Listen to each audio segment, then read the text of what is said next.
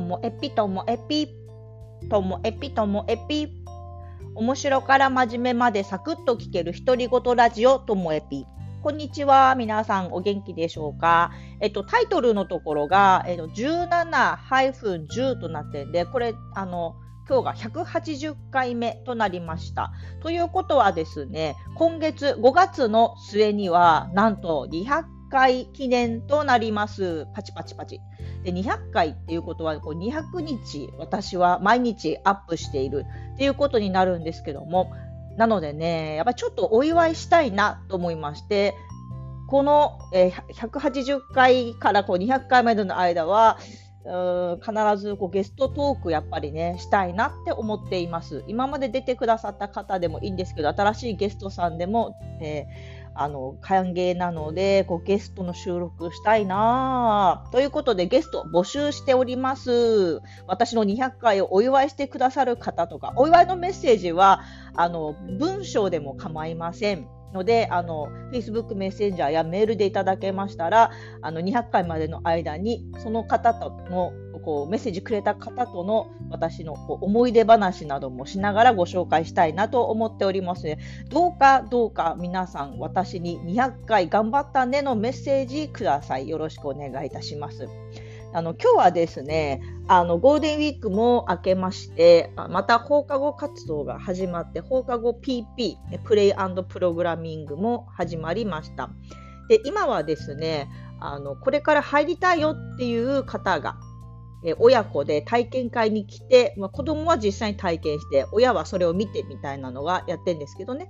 でもうすでに入った子もいまして割とこう賑やかにやっています。で中にはあのお家の人が一緒にいた方が安心して活動できるっていう子もいるので保護者の方が付き添いで参加してる子もいます。基本はあの子供だけで参加で大丈夫なんですけどね。で、えっと、何がね、緊張するかっていうと、それなんですよ。保護者の方がいると、なんか、あの、人に見られてるっていう気がしまして、一瞬こう始まる前とかはそうか今日は保護者の人がいるんだみたいな気持ちになるんですけど結局ね始まってしまうとその保護者の方の大人の存在なんて忘れて、まあ、いつものようにやってしまうんですよね。やってしまうんですそう で今日も子どもたちとこう紙ペンの遊びでは私が圧倒的に強い「毒マン」っていうゲームをしました。まあ負けないんですよ私は子供にはね全然。いやでも時々負けますけども。で、それでやって、今日も誰にも負けなかったです。もちろん子供同士も戦ってるけど、どうしても私を倒したいと言って、私に戦いを挑んでくる子もいるんですけどね。そしたら子供は、まあ、先生はラスボスだ、みたいな。俺たちは勇者だ、とかって言って、あそっか、ラスボスをまだ倒せないんだ、みんな。まあ、分かった、分かった、って言って、まあ、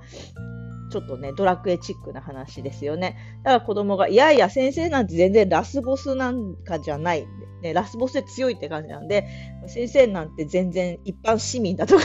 言って、じゃ一般市民っていうことは、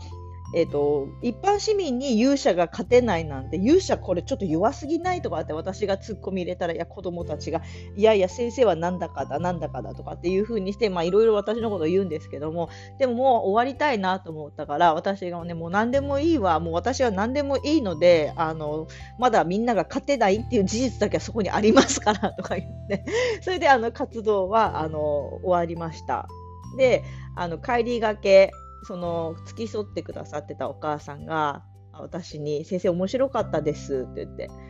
何が面白いのかな？と思ったらその私がもう子供の話を終わらせるためにやめなさいとかうるさいとか言わないでもう何でもいいわっていう風に切り返したのが面白かったっていうんですけど多分私これ口癖なんだと思います。